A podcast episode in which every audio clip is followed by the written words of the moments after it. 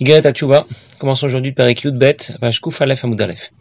À la fin du Perek Aleph du chapitre précédent, l'Admorazakan a expliqué que d'une part, Dieu est prêt à pardonner nos fautes dès qu'on amorce le processus de Tchouva, et d'autre part, le souvenir lointain de nos fautes sera toujours présent.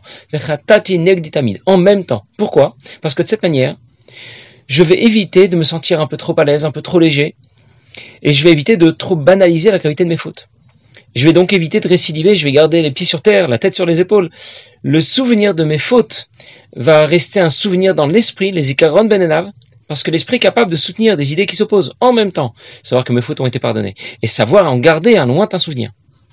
Quand je garde au fond de mon esprit le souvenir lointain de mes fautes, cela va aussi me permettre d'accepter toutes les difficultés de la vie, mais simra avec joie. Il ne s'agit pas d'accepter ces problèmes avec philosophie. C'est comme ça, on ne peut pas changer les choses, c'est que ça devait m'arriver. Il ne s'agit pas seulement de se résigner et de ne pas déprimer, il s'agit d'être joyeux et content de souffrir parce que je garde un lointain souvenir de mes fautes et je comprends que ces difficultés viennent achever la capara, réparer mes dégâts, réparer les dégâts provoqués par mes fautes. En d'autres mots, les soucis de la vie ne vont pas me rendre triste, mais en plus, ils vont me rendre heureux et content. Et c'est sur cette idée que la Nourazaken continue avec le dernier Perek d'Igret j'ai rapporté l'autre fois la sira du Chalek la dans laquelle le rabbi présente une contradiction entre deux psukim. Le premier pasuk dans Parashat Akev qui dit Baruch le isapanim le shochad, Dieu n'accepte pas de pot de vin. Et le pasuk dans Mishle qui dit que Dieu accepte bien les pots de vin. Alors décide, Dieu accepte ou pas les pots de vin? Et le rabbi a expliqué, il y a des pots de vin que Dieu accepte, il y a des pots de vin que Dieu n'accepte pas. Si tu t'engages seulement sur le chemin de la tchouva, même si tu n'as pas encore achevé le processus de la tchouva, Dieu l'accepte, il te pardonne immédiatement. Et si tu penses pouvoir compenser tes fautes en étudiant la Torah et pratiquer les mitzvot, ça Dieu ne l'accepte pas. Et il ne, te, il, ne te pardonne pas pour, pour, pour tes fautes, le fait, euh, par, le fait d'avoir étudié la Torah, pratiquer les mitzvot. En d'autres mots, quel choucha Dieu accepte? Une tchouva, même si elle est incomplète, même si elle a seulement été initiée à amorcer. Quel shochat Dieu n'accepte pas Étudier la Torah et pratiquer les mitzvot en compensation, sans faire tchouva. Faire davantage de mitzvot ne va pas remplacer l'obligation de faire tchouva, de prendre la décision de ne plus désobéir. Dans ce cas, je vais pouvoir associer en même temps le souvenir lointain de mes fautes et le fait de savoir que Dieu m'a pardonné. C'est ce qui me permettra d'accepter avec joie toutes les difficultés de la vie. Alors dans les mots, la raison pour laquelle on peut être heureux, content des difficultés de la vie, des souffrances du corps, des souffrances physiques. Les fiches, parce que c'est un grand bien pour celui qui a fauté, pour lui permettre, de se débarrasser de ses fautes, dans ce monde où la tzilam amiruk begeinam, et pouvoir le sauver de cette même réparation qu'il aurait dû subir dans le geinom. Ça veut dire que les souffrances que l'on subit sont un bien énorme pour celui qui a fait des fautes. Parce que ça va lui permettre d'achever la capara de ses fautes dans ce monde plutôt que de les achever dans le geinom, en enfer. À un moment ou à un autre, il faut réparer les dégâts provoqués par nos fautes. Cette réparation peut être obtenue soit dans ce monde, soit dans le Gainom. Mais dans ce monde, le prix à payer est diminué. Dans le Gainom, le prix à payer est beaucoup plus important. Quoi qu'il arrive, il faut payer. Tu ne sortiras pas du magasin sans passer à la caisse. Nous avons déjà vu qu'après avoir fait tchouva, après avoir été pardonné, le Harizal recommandait de jeûner une série importante de jeûnes pour chaque faute, afin de retrouver la face devant Dieu comme avant la faute, afin d'activer le mérouk, le processus de kapara. Et vu le nombre de jeûnes recommandés, des dizaines, des centaines pour chaque faute, on imagine que les dégâts étaient, étaient très importants et que la réparation de ces dégâts ne se fera pas en claquant des doigts. Cette réparation peut se faire dans ce monde, ça fait mal, c'est vrai, mais c'est encore pas trop cher payé. Ou bien cette réparation peut se faire dans l'autre monde, et là ça fera beaucoup plus mal. Ça coûtera beaucoup plus cher. Alors je récapitule. Dans ce monde, quelqu'un a des difficultés et ses fautes seront réparées. Il y a deux avantages. D'abord, il va quitter ce monde comme il y est arrivé. Ensuite, il évite d'avoir à subir le Gainom pour réparer ses fautes. Pourquoi ce qui se passe dans le Gainom est présenté comme quelque chose de terrible? Quand dans ce monde quelqu'un souffre, il est seul, il est pauvre, il est malade, ras shalom, c'est aussi terrible. Qu'est-ce qui peut arriver déjà de plus terrible que cela? C'est qu'on n'arrive même pas à imaginer pire que cette situation. Et la Zaken va donner un peu plus de précision au sujet de ce qui se passe dans le pour qu'on essaie d'imaginer un peu qu'il existe des souffrances bien plus terribles que celles qu'on peut endurer dans ce monde. Bien sûr, on ne souhaite pas pour autant souffrir dans ce monde. Dieu est capable de nous éviter toutes les souffrances. Et c'est ce qu'on lui demande, que nos fautes soient réparées, mais comme on dit tous les jours dans Kratima Shalamita, pas avec des souffrances ou des maladies. Si maintenant Dieu a tout de même décidé que quelqu'un devait souffrir dans ce monde, c'est sa décision, c'est son choix, on sait qu'il a fait le bon choix. Et on est convaincu que Dieu pense à nous et que ces décisions, même si elles font parfois très mal, vont nous permettre d'éviter des souffrances bien plus terribles. Ce que dit l'Admorazaken tout de suite dans les mots, entre parenthèses, Biprat Bedoroten, où elle est spécialement dans nos générations, la chaîne Becholet Litanot, euh, euh, dans nos générations, chez Litanot, on n'a pas la possibilité de jeûner, que la tu connais, vois Marizal, on n'a pas la possibilité de jeûner autant que le recommande le Harizal. qui nécessite, qui, les, les jeûnes qui sont nécessaires pour achever la capara et éviter ainsi euh, de devoir obtenir cette capara dans le Guinom. Comme le Ramban a écrit, dans son introduction au commentaire d'Iyov, même les souffrances d'Iyov pendant 70 ans, n'ont aucune commune mesure avec les souffrances qu'endure la Neshama une heure dans le Genom, qui Esh Echad Mishishim, parce que le feu qui brûle dans le Genom est 60 fois plus important que celui qui brûle dans notre monde.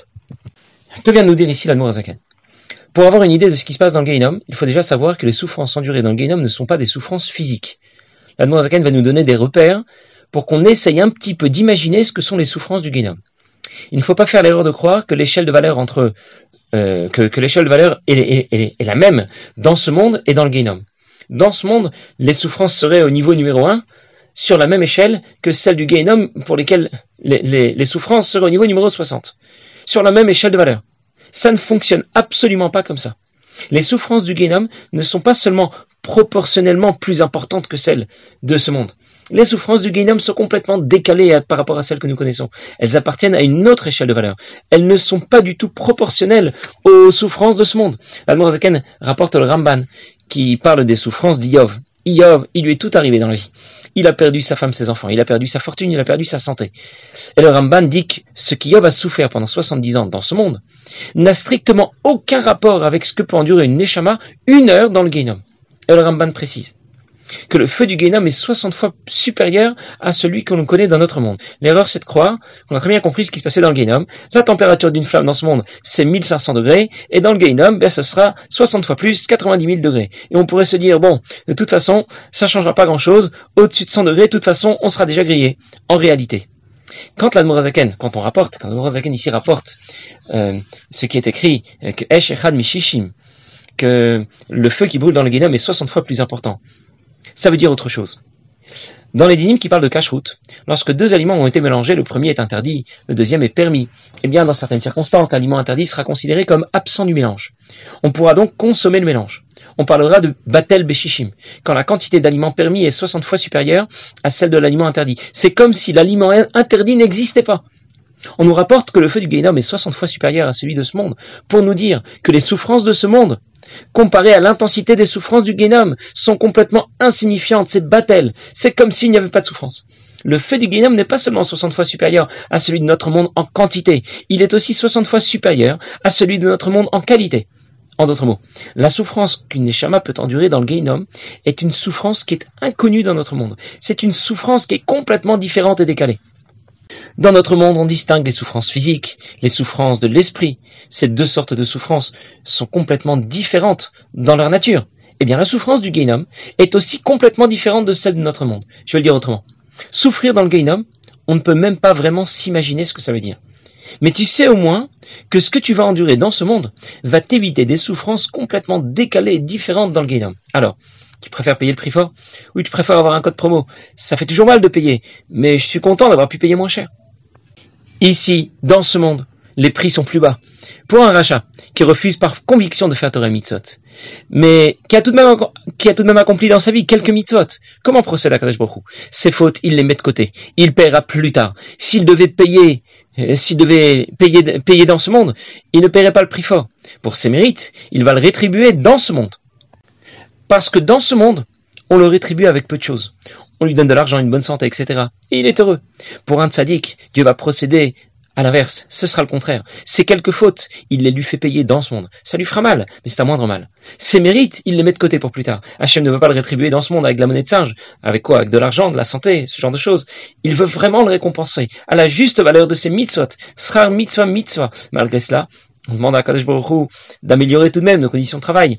Il nous demande de pratiquer Torah Mitzvot, mais c'est tout de même plus facile quand on est riche, en bonne santé et entouré de sa famille.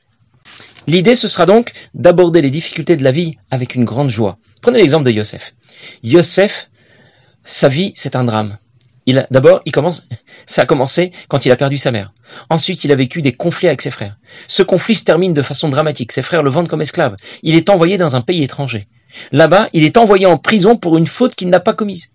Si l'histoire s'arrêtait là, On imagine Yosef, il doit sûrement être en grosse dépression. Quoi, il s'est pas suicidé encore? Mais qu'est-ce qu'il attend? Il prend certainement un traitement de cheval pour soigner sa grosse dépression. Il doit être prostré dans un coin de sa cellule. Yosef a souffert énormément. Et quelle était sa réaction? Il s'est pas révolté contre Dieu. Il n'a pas dit, puisque c'est comme ça, je balance tout. Où était Dieu quand ma mère est morte? Où était Dieu quand mes frères m'ont persécuté? Où était Dieu quand on m'a, jeté en prison pour rien? À aucun moment, on entend Yosef se plaindre. À aucun moment, on entend Yosef tenir ce genre de discours. Pas du tout réagi de cette manière. Pourtant, le, monde entier se déchaîne contre lui pour lui faire du mal. Et comment Yosef a réagi? Il est heureux. C'est un jeune homme sympathique avec le sourire. Quand les ministres de parole rejoignent en prison, Sarah Ophim et Sarah Mashkim, dans le trou dans lequel il se trouve, le trou dans lequel il est censé finir ses jours. Pas dans les prisons 4 étoiles de maintenant avec la télé et la salle de sport. Eh bien, il leur dit, Qu'est-ce qui se passe? Il leur dit aux deux ministres, Pourquoi vous êtes tristes? Vous n'avez pas l'air heureux, la vie est belle, souriez un peu. Yosef est heureux, Yosef est joyeux. Il n'a pas seulement considéré que ses problèmes dans ce monde lui, lui éviteront de gros problèmes dans le Gainom. Yosef a certainement été beaucoup plus loin. Il y a une sira du Rabbi dans laquelle le Rabbi rapporte l'histoire que la Gemara raconte au sujet de Rabbi Shimon Bar Yochai, qui un jour a envoyé son fils chez Rabbi Nathan ben Asmaï et Rabbi Uda ben Gerim pour qu'ils le bénissent.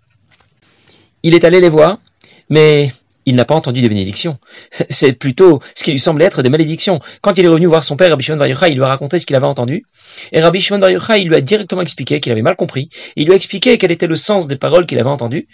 Euh, en fait, en, réalité, il, s'agissait bien de, de, bénédictions. Et le Rabbi rapporte cette histoire, et, et il souligne que quand Rabbi Hazar a entendu les paroles de Rabbi Nathan ben Aspa et Rabbi Uda ben Gerim, il a entendu des malédictions. Ensuite, son père les lui a expliqué, et il a fini par comprendre que c'était des bénédictions. Par contre, Rabbi Shimon, Rabbi Shimon a entendu les paroles de Rabbi Nathan ben Asma et Rabbi Uda ben Gerim, et il a entendu tout de suite des bénédictions. De la même manière, on peut approcher les difficultés de la vie de deux façons.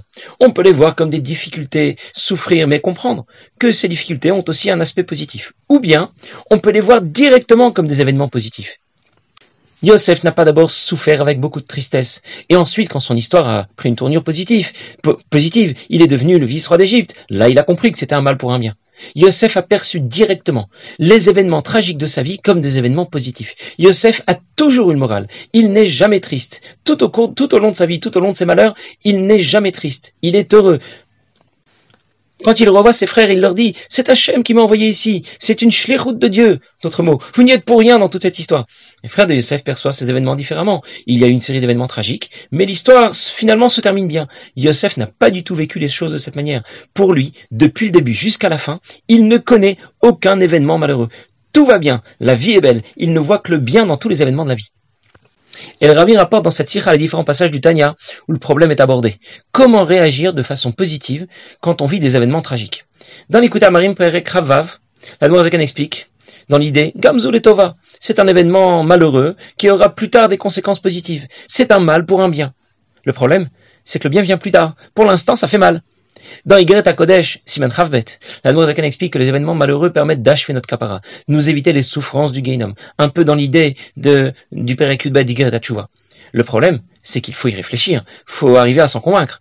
Dans Igret Kodesh Siman Yudalef, la Zakan explique qu'il faut savoir que les difficultés de la vie ne surviennent que pour nous mettre à l'épreuve, pour vérifier si tu tiens davantage à ton confort dans la vie, à ton bien-être, ou à la proximité avec Dieu, parce que c'est ce que Dieu aime qu'il fait souffrir.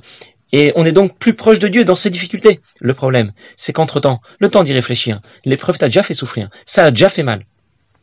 En d'autres mots, quand quelqu'un a, des difficultés, il doit considérer que c'est un événement positif dans une enveloppe négative, que Dieu s'intéresse à lui pour achever sa capara, que c'est simplement une épreuve. On aborde alors les problèmes dans la philosophie du Tanya. D'accord. Mais entre-temps, on souffre. Entre-temps, ça fait mal. L'idée serait plutôt de réagir comme Yosef, de réagir comme Rabbi Shimon Bar Yochai de voir directement le bien dans ces événements difficiles, de voir les choses avec plus de profondeur, de voir la vie selon Pnimiut Torah. Je vais le dire autrement. C'est l'étude de la chassidoute qui va nous apporter pas seulement des informations intéressantes. La chassidoute va nous apporter une vision complètement différente de tous les événements de la vie, une vision directement positive qui nous permettra de les aborder directement de la bonne façon. Le rabbi précédent raconte Sefer Asirot à l'occasion du rassemblement au cours duquel le rabbi le Tzemar Tzedek a participé à Pétersbourg, il y, a, il y avait dans la ville voisine, à Kronstadt, un, peloton de cantonistes ces jeunes juifs qui avaient été kidnappés quand ils étaient jeunes et qui n'avaient donc pas eu l'occasion d'étudier la Torah comme il le fallait, d'être éduqués convenablement. Ils avaient été enrôlés de force dans l'armée du Tsar. Et donc, ce peloton de cantonistes ont demandé au rabbi Otzemar Tzedek de venir s'adresser à eux, de venir les encourager. Et un des soldats a dit au rabbi, rabbi, nous avons, pour l'occasion, nous avons nettoyé les, nous avons astiqué les, boutons de nos, uniformes, nous avons bien nettoyé nos vêtements. Maintenant, s'il vous plaît, faites en sorte de nettoyer aussi nos neshamot de toute la grossièreté, de toute la poussière qui a pu s'accumuler sur nos Et le rabbi leur a récité un mamar, Machitika qui explique comment Akadosh Baruch est prêt à pardonner les fautes, comment on fait disparaître un nuage d'une façon assez simple pour que tout le monde puisse le comprendre. Et le rabbi de Tzemar Tzedek leur a dit que de la même façon que pour euh, faire briller les boutons, eh bien il faut prendre euh, un peu de poussière, pas, de la poussière, un peu de un peu de savon et un peu d'eau. Et eh bien de la même façon, pour euh, faire briller la neshama, il faut dire des teilim et un peu d'eau, ce sera, ce seront les larmes que l'on va verser quand on va lire des teilim. Alors il y a un des soldats qui était là et qui a dit, je m'excuse, mais quand on va euh, en campagne pour faire la, conquête d'une ville, on ne le fait pas en pleurant, on le fait au contraire avec une marche, une marche de victoire, une marche joyeuse. Alors le rabbi de Tzemar a accepté et il a confirmé qu'effectivement, quand on veut vaincre notre Yetzirah, eh bien il faut le faire avec une grande joie. Et cette joie doit nous accompagner en toutes circonstances. Un jour, un juif est venu se plaindre. Euh, il est venu rencontrer le Maguide de Mezrit. Il est venu se plaindre des soucis qu'il avait dans sa, dans sa panassa. Et le rabbi, le Maguide, l'a envoyé voir Rabbi Zouché d'Anipoli pour qu'il lui apprenne comment surmonter ses difficultés, comment euh, ne pas ne pas déprimer le ne pas déprimer à cause de ses difficultés. Quand il est arrivé chez Rabbi Zouché, il est arrivé dans une maison vide. Il était démuni. Euh, il y avait des fuites dans le toit. Il n'y avait quasiment pas de mobilier dans sa maison. On peut imaginer, il a tout de suite imaginé que Rabbi Zouché vivait une vie malheureuse, une vie très, il était dans une situation très précaire. Et quand il a raconté à Rabbi Zouché, euh, pourquoi il était venu, pourquoi le Maguide l'avait envoyé le voir. Il voulait qu'il lui explique comment surmonter les difficultés de la vie. Alors il a pensé qu'effectivement, il l'a envoyé chez la bonne personne, quelqu'un qui a beaucoup souffert et qui s'est certainement beaucoup travaillé pour surmonter ces difficultés. Eh bien, au contraire, Rabbi Zouché lui a dit, je ne comprends vraiment pas pourquoi le Maguide vous a envoyé chez moi. Je n'ai jamais souffert de toute ma vie. Il ne me manque absolument rien.